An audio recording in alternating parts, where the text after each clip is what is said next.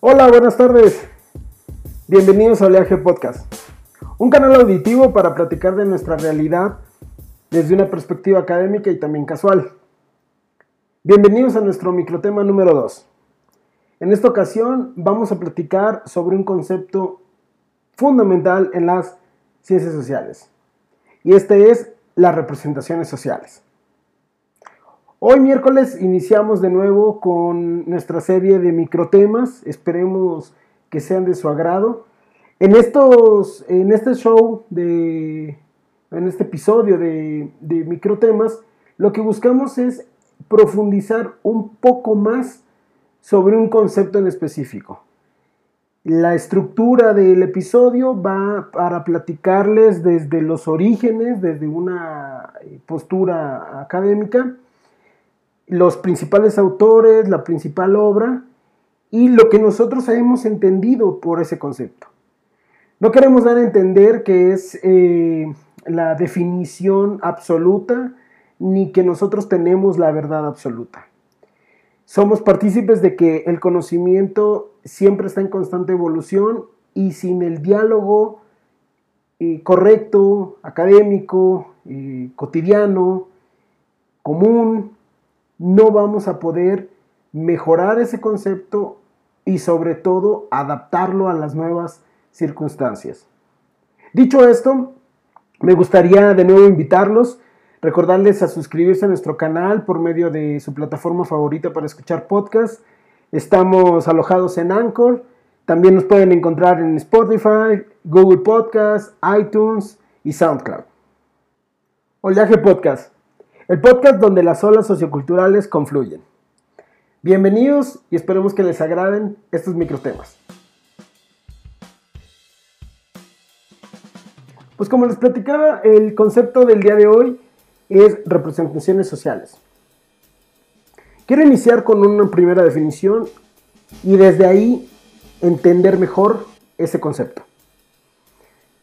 La definición que, que podemos entender sobre representaciones sociales es aquellas configuraciones mentales producto de múltiples elementos, procesos, etcétera, que interaccionan mentalmente y que les dotamos a partir de esa interacción una interpretación. Y esto mismo, este resultado, va a dar la pauta para nuestras, nuestras futuras interacciones en el mundo real.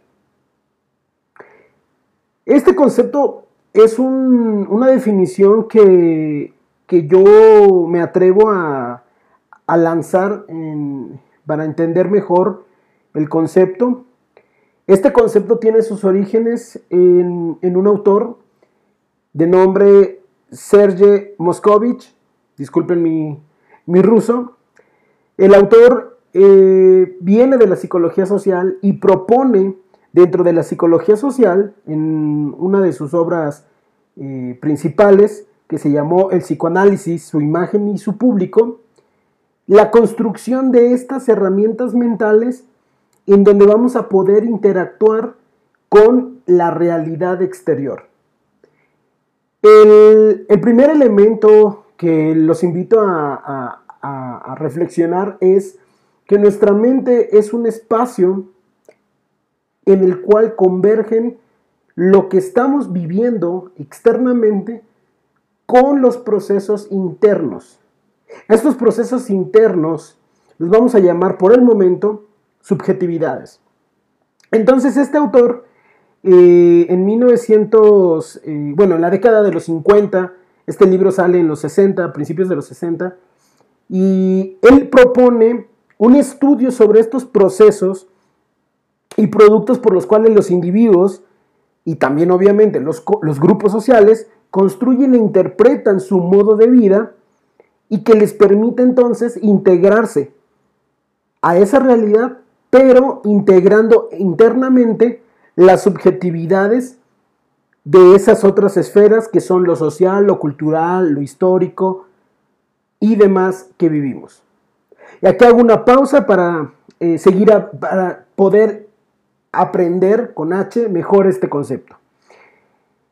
La realidad es un, espacio muy grande en el cual se interactúan elementos objetivos, que serían eh, lo concreto, lo material, y elementos muy subjetivos, que son aquellos signos y símbolos a los cuales estamos también inmersos. Desde, desde que nacemos con nuestra primera interacción en la familia hasta que vamos evolucionando en otras eh, instituciones de la sociedad, como la escuela, las instituciones eh, religiosas, eh, el mundo político, el mundo económico, etc. ¿Cómo se desarrolla este concepto en las ciencias sociales? Es a partir de, de los 70 que gracias a estos grandes cambios epistemológicos de los 60, producto de también la revolución cultural, de, que ocurre a finales de, esa, década, que se comienza una revisión eh, en, los, planteamientos sobre cómo abordar a los estudios sociales. Entonces se recupera este concepto de representación social y se empieza a agregar a los elementos de la sociología, de la antropología. Y va a permitir entonces a muchos antropólogos y sociólogos entender cómo se combinan los elementos subjetivos individuales, pero que están dentro de una eh, proporción de la sociedad delimitada. Es decir, las familias o los mismos grupos que se hacen en, las ciudades, los grupos barriales, y eh, desde el lado antropológico, cómo se empiezan a proyectar las identidades. Las identidades de cada actor, en la manera en cómo intervenimos en la realidad, y en general todas nuestras relaciones y comunicación van a confluir en este concepto. Cuando nosotros como investigadores sociales decimos, estudiamos representaciones sociales y de ahí agregamos sobre qué, eh, qué representaciones, qué sujetos, qué contexto, estamos tratando de entender cómo es, cómo es ese habitar de la gente y cómo entienden al mundo. Cuando, y aquí hago una pausa, cuando, cuando comúnmente nuestros amigos, nuestros colegas, están en un proceso de definir algo que acaban de vivir a un momento de su vida en particular o lo que está sucediendo en su entorno, generalmente la política, por ejemplo, un aspecto eh, que es público, lo tratan de definir y dar a entender a otro, no lo hacen con un en, una, eh, en un lenguaje eh, académico, riguroso, sino lo hace desde un lenguaje coloquial, desde un lenguaje, desde su propia interpretación. Y esa propia interpretación es lo que nosotros como investigadores nos interesa rescatar. ¿Cómo es que esta persona, este amigo que tenemos, llega a tener esa interpretación? ¿Cuáles son los factores que le permiten tener ese concepto o decir eso? Claramente es una labor eh, que conlleva mucho tiempo. Eh, las investigaciones en, estos campos eh, científicos requieren una meditación en términos de reflexión profunda sobre estas opiniones, porque se deben de considerar estos otros aspectos que ya les comenté, lo religioso, lo individual, lo familiar, etc. ¿Qué representaciones existen. Principalmente cuando, cuando existe una representación social, tenemos que entenderla como una nueva forma de presentar. Esa es la parte más eh, lingüística. Representar. Volver a presentar un hecho. Volver a presentar un proceso, un fenómeno, una realidad, un contexto. Por ejemplo, eh, los modos de, ser, de vivir, de pensar, generalmente no los compartimos con el otro, con, cualquier otra persona, de una manera larga o filosófica, sino que lo hacemos con lo más representativo de ese momento. Por ejemplo, yo puedo contarles que puedo decirles que lo más representativo de mi secundaria, de mi momento cuando estudié eh, la secundaria, entre los 13, eh, perdón, entre los 12 a los, a los 15 años,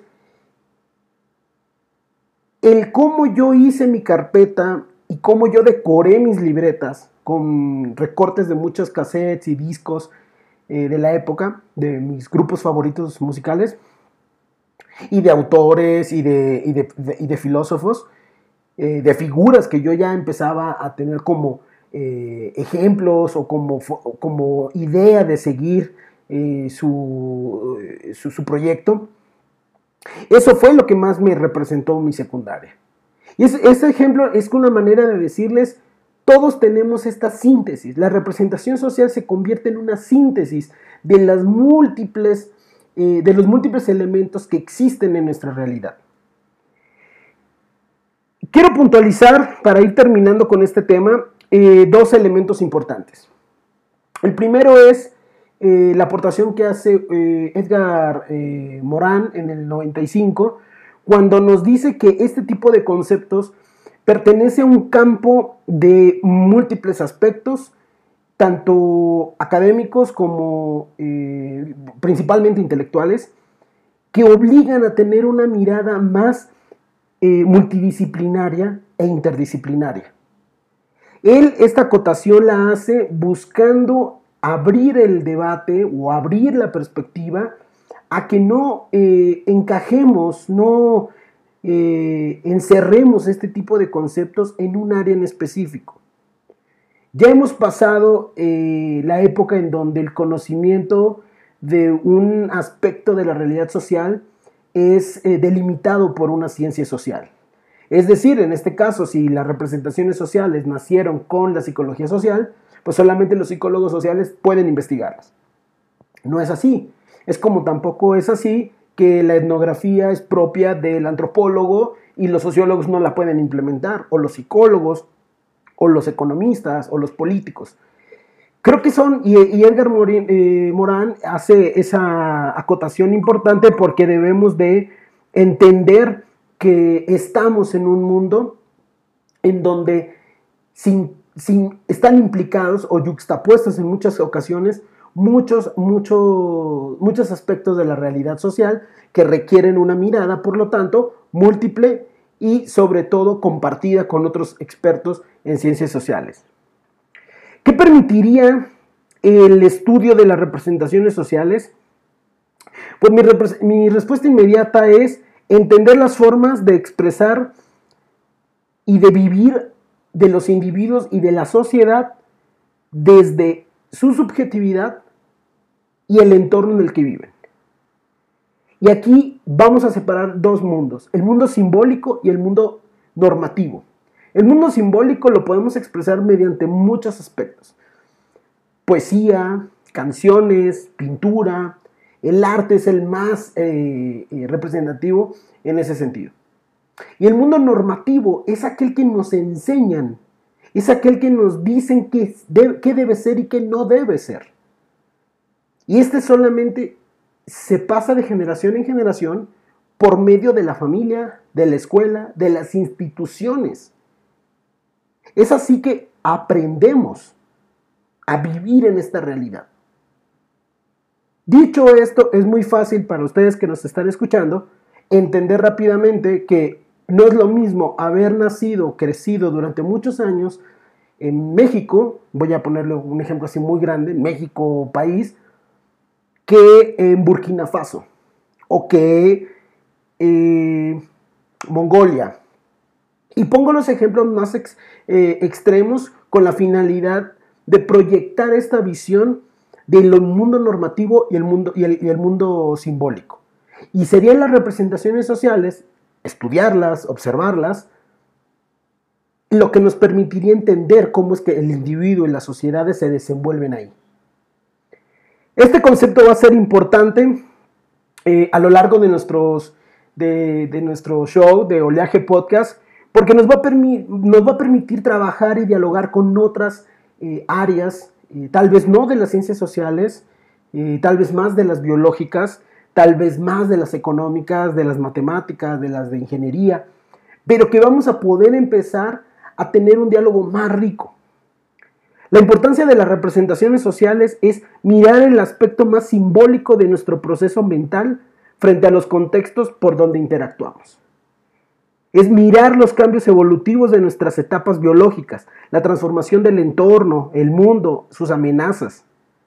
Mirar quién habla, quién lo, dónde lo hace, qué y cómo es que sabemos lo que, lo que tenemos eh, en nuestras mentes y sobre qué y cuál es el efecto que queremos producir con nuestros interlocutores, con el otro. Eso sería un principio para entender el concepto de representaciones sociales. Les agradezco muchísimo que nos hayan acompañado el día de hoy. Esperemos que les haya agradado este concepto y no olviden suscribirse a Oleaje Podcast. Recuerden que Oleaje Podcast es el canal auditivo en donde las olas socioculturales confluyen. Que tengan excelente semana. Hasta pronto.